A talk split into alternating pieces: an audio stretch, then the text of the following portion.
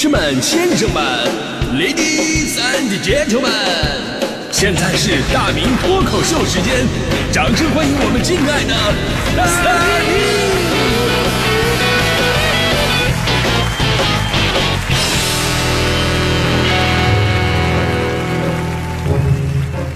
明！好，欢迎各位来到今天的大明脱口秀，我是大明啊。今天咱说的话题是你亚健康了，会不会去看大夫啊？其实大家伙都知道哈，我身边的这位搭档大迪同学就是典型的医院爱好者，就是，呃，之前在节目里边就跟大家伙介绍过了，就是具体大家伙可以听一下今年六月二号的那期节目，我记得都特别的清楚。只要是你下了节目找大迪，他不是在医院，就是在去医院的路上。你甭说是亚健康状态，你就是今年突然稍微有点什么体感的一些变化，都会去医院找大夫看一看，堪称是把单位医保福利发挥的淋漓尽致的这么一个人，导致现在心里都有点失衡了啊，失衡了。你说但凡是找大夫没看出病来，还有种很生气的感觉。不可能，我怎么能没病呢？我一定是有病的呀！不行，我要再换一家医院，我必须要看出病来。换了一家医院又没看出啥毛病，大地就会责怪自己的身体怎么这么不争气。啊、但是呢，我跟大迪呢就是完全的两种风格。我是几乎不去医院，因为亚健康状态啊是那种温水煮青蛙，我们都知道啊，没有一下子那种不行了，哎，我我我感觉我就我就快完了，我的那种一定去医院，对吧？我我是，但是我这点肯定是不好的，我得向大迪同学好好学习一下。就前两天嘛，朋友们都知道我膝盖滑囊炎，那一次呢大毛病也不是啊，但是那次是真走不了路了，影响比较大，那实在没办法了才去的医院。那天还特别逗，去我们台旁边两公里多的那家医院，开车过去的，结果绕了一圈，发现根本没有停车地方，医院太火了，实在没辙，啊，开回开回到单位把车停好，自己一瘸一拐走了两公里多去医院了。到了医院，大夫看一看，说：“哎呀，你这没事你就是别走路，好好养一养。”我说：“啊，好嘞。”然后呢，我又走回到台里取车去了，看个腿。结果呢，走了五公里，临走的时候我家我还记得大夫说建议我做个核磁，啊，看看到底是哪出了问题。我说做核磁行啊。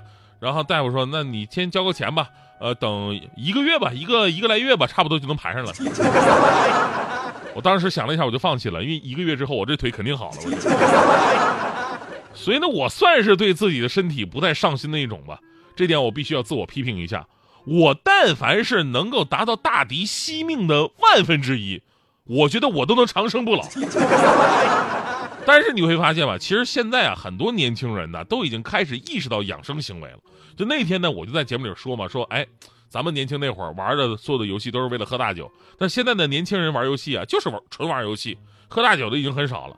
你像我之前有一个搭档，名字叫做黄欢，啊，也是平时啊又是什么普拉提呀，又是瑜伽呀。之前我说过他一个特别经典的故事，就是我们请合作的公司吃饭，啊，人都来了，都是北方人呢。我说你点点肉吧，啊，大伙吃肉。结果呢，他点的不是鱼就是豆腐。我说肉搁哪儿呢？他指着那个鱼说：“那这难道不是肉吗？”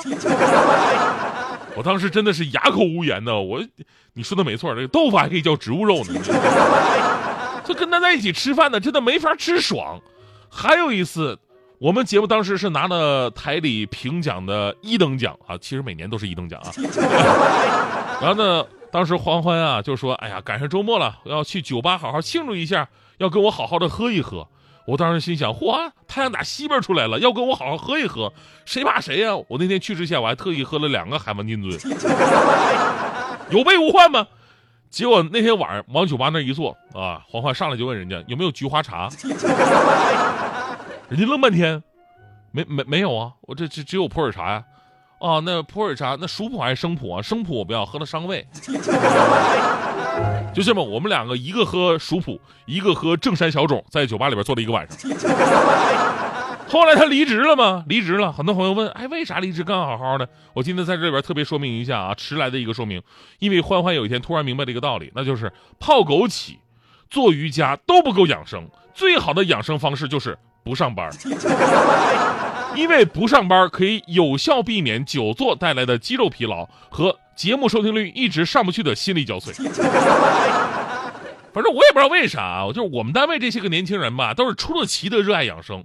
还有一个更年轻的，就是我们团队的妞妞同学。妞妞同学，九六年的小姑娘，动不动就说最近气虚、胃寒、湿气重，天天跟我妈似的在这个群里边发养生信息。发养生信息这一点特别可怕，因为我们都知道啊，当代三大自杀行为嘛，专家荐股、网络看病、微信养生。他发的都是一些特别奇奇怪怪的内容。有一天我实在受不了了，我说妞妞同学，你发的那些都是不科学的啊！我一会儿我给你转一个绝对科学的养生帖子，你看一看。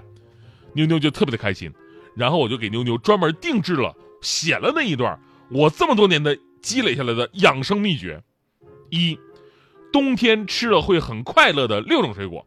什么水果冬天吃了会很快乐呢？那就是免费的葡萄，免费的龙眼。免费的柚子，免费的榴莲，免费的猕猴桃，免费的火龙果。越贵的水果免费吃就越快乐。二，一天不能够吃太多鸡蛋，吃太多对母鸡的身体不好，因为它来不及下。三，饭后吃水果是错误的概念，正确的做法是饭前吃水果，因为你吃晚了可能就抢先被别人先吃掉了。四，刚出炉的油饼、包子等面食不宜马上食用，因为烫。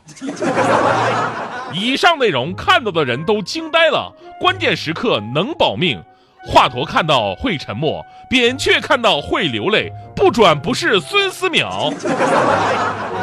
啊，开个玩笑啊！其实咱们今天呢说的是关于亚健康的这么一个话题，真的是，呃，必须让我们重视的一个问题了。因为之前呢，我们对于亚健康的概念呢，就是哎呀，多休息休息就好了。其实呢。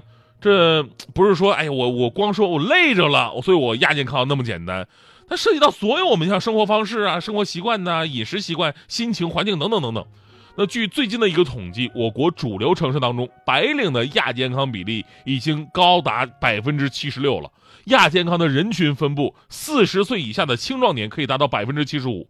也就是说，什么问题呢？在城市里的年轻群体，大部分都会有亚健康的这么一个情况，只不过体现出来的信号是不一样的。有的时候身体，身体上，比方说出现疲劳啊、睡眠紊乱呐、肌肉关节酸痛啊、食欲不振、容易感冒啊，这身体上说实话都是容易察觉的。更多上是心理变化，你有的时候并不觉得这是亚健康的一个问问题。比方说心情抑郁、烦躁不安。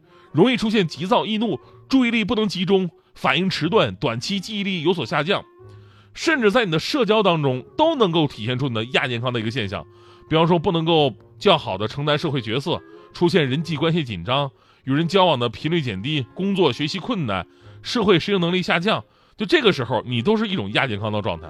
而每种亚健康的方式呢，其实都是有需要有针对性的一个调节的。当然不至于说，哎呀，动不动就找大夫去。但我们也真心希望啊，咱们在医疗这一块儿，对于亚健康这一块儿，能够有更多的权威机构啊，包括民间有资质的一些协会啊，能够提供更多关于亚健康调整的针对性方案，让大家伙儿有更方便的机会去了解自己亚健康的一个状态，进而去及时的调整。反正怎么说呢，近朱者赤嘛。因为这些年呢，我身边都是这些热爱健康的年轻人，我自己我也意识到了。说这一年我确实我对自己的身体太不重视了。你就比方说早饭吧，我这几十年我从来没有吃过早饭，真的。那么一日之计在于晨呢，所以改变就从早饭开始吧。那天早上我特意早起了五分钟，就到我们台门口那个卖煎饼的地方，我去买了一个煎饼。老板当时看我买煎饼，就就那面生啊，面生说：“哎哎，那个小伙子哪儿的？”啊，我说我就在你面前这个大楼工作的啊。老板说：“哎呀，新来的是吧？”我说：“哦，这不不是我这我这工作快十年了啊，我就是平时不吃早饭啊。”结果当时老老板一听我不吃早饭，表情特别严肃啊！哎，又是一个不吃早饭的，你知不知道，你们这些长期不吃早餐到底会有什么影响吗？我当时看老板颜色就就脸色特别的严肃啊，我就没敢接话。我说：“那个老板，我我不知道，你给我讲讲这有什么影响啊？”老板当时看了我一眼说：“我跟你说，影响最大的就是。”太影响我们做生意了。你说我这大早上现在呀，我最多卖出五个煎饼，我真着急我。